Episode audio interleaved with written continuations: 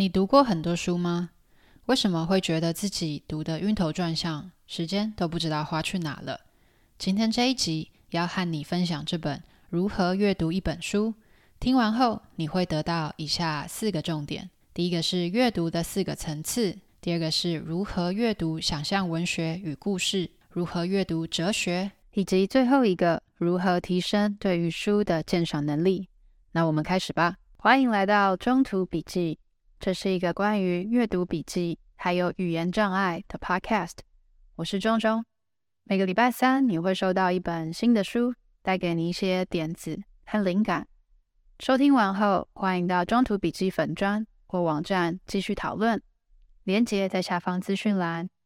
如果听完你觉得超喜欢，请直接五星评论加留言，并点一下订阅，就可以加入这个 podcast。才不会错过各种热门、冷门的阅读笔记，每周带你实现更多。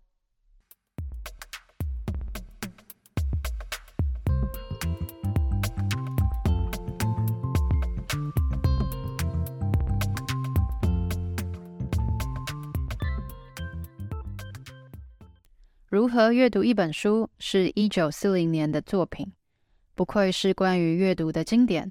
尽管已经是上个世纪出版的书籍，网络上仍然可以找到许多近期上传的书摘。为了让你能够接触到新资讯，我打算着重书的后半段分享，也就是较少人整理的如何阅读不同种类的书。但是我还是会先说一下这本书的一个重点，就是主动阅读。作者提出，阅读就是跟缺席的老师学习。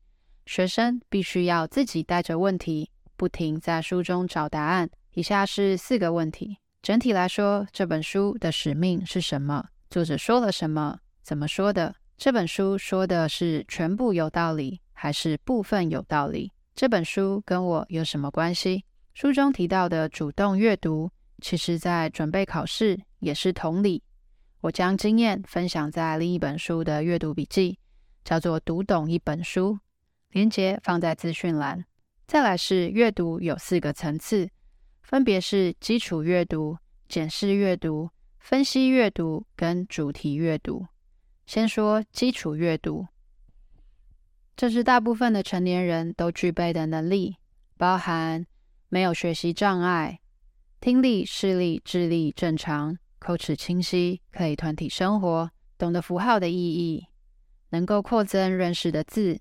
举一反三，能够读懂一本书，包括从一个观点转化到另一个观点，能够比较不同作者在同一个主题上的观点。再来是检视阅读，一个好的读者不应该什么文章、什么书都读，而要能判断这本书值不值得读。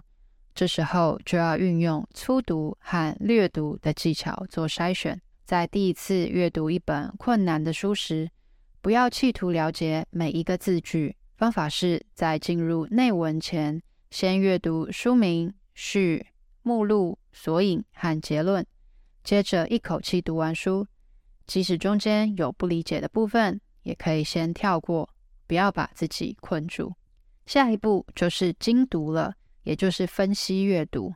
你要找出一本书在谈什么，譬如能够说出这本书的种类。知道作者试图解答的问题，并且以几句话总结全书，要能够诠释一本书的内容，找到作者的主要想法和论点，找到哪些是作者已解决和未解决的问题。接着要能够评论一本书，能够回答这本书和我有什么关系。若想批评，也要能够做出相关的佐证，譬如问题出在作者的知识、逻辑分析有不足。或者是错误，再深一点就会进阶到主题阅读。它是指能够针对你想要研究的主题，列出一份书单，在这些书中提取跟这个主题相关的部分，相互参照。譬如你要能能够找到相关的章节，找到相关的词汇和主旨，界定主要和次要议题，并且能能够分析讨论。把问题和议题按照顺序排列及讨论。在说明了四种层次的阅读方法后，作者也以更细的维度指出不同的种类应该如何阅读。以下是摘要：如何阅读一本书中所提到的七种书的类型，分别是实用型、想象文学、故事、历史、科学与数学、哲学跟社会科学。对照我近期读过的书后，毫不意外，我的阅读心得以实用型占大宗，其次是社会科学、想象文学和故事。最近也开始涉猎哲学跟科学与数学，至于历史，则是一本都没有。会有这个偏好的原因，是因为我向来是带着目的阅读的，可能是生活当中碰到什么困难，或者是正朝着某种方向前进，因此想要借助书的力量。许多人也喜爱小说，是因为小说能满足我们潜意识的许多需要。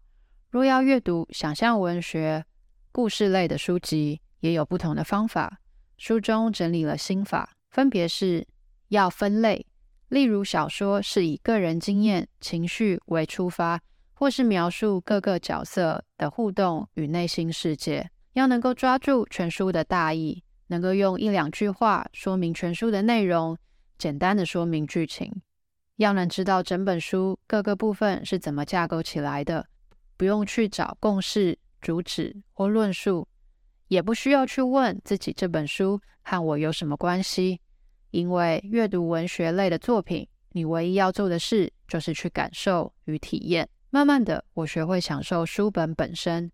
书中说，美的本身就是存在的唯一理由。就像我非常喜爱的另一本书《公主向前走》中，智者在迷失旅人营地对动植物的描述。存在本身就是美好的。再来，也想要跟你分享如何阅读哲学类书籍。最重要的是找到哲学书中想要回答的问题，作者如何回答这些问题，完全受他的中心思想和原则所控制。所以要试着找出作者的中心思想原则。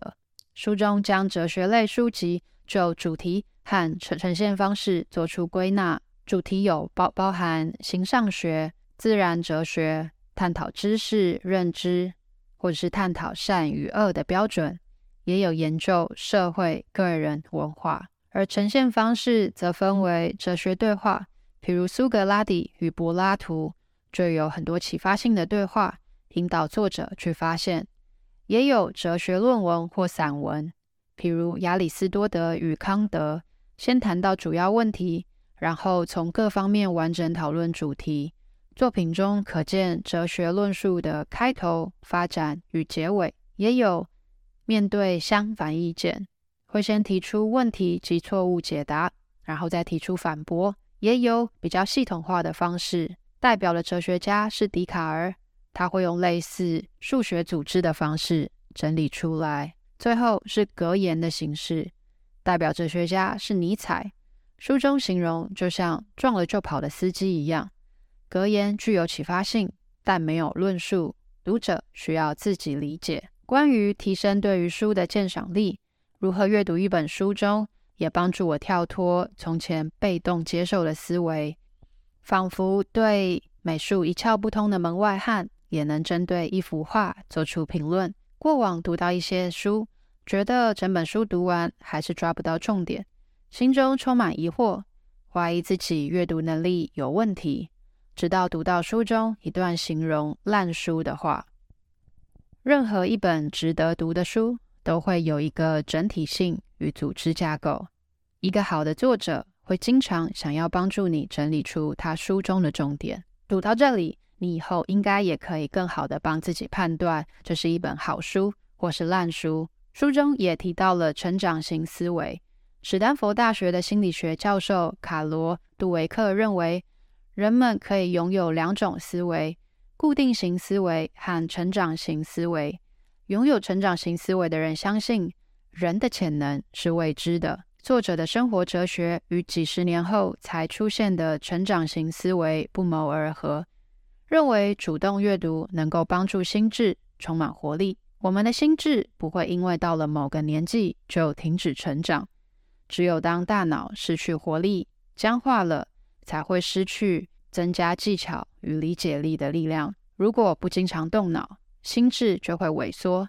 当智力、品德与心灵停止成长，也就迈向了死亡。最后，我想要将这句话送给自己和现在在听的你：心智就像肌肉一样，如果不锻炼，就会萎缩。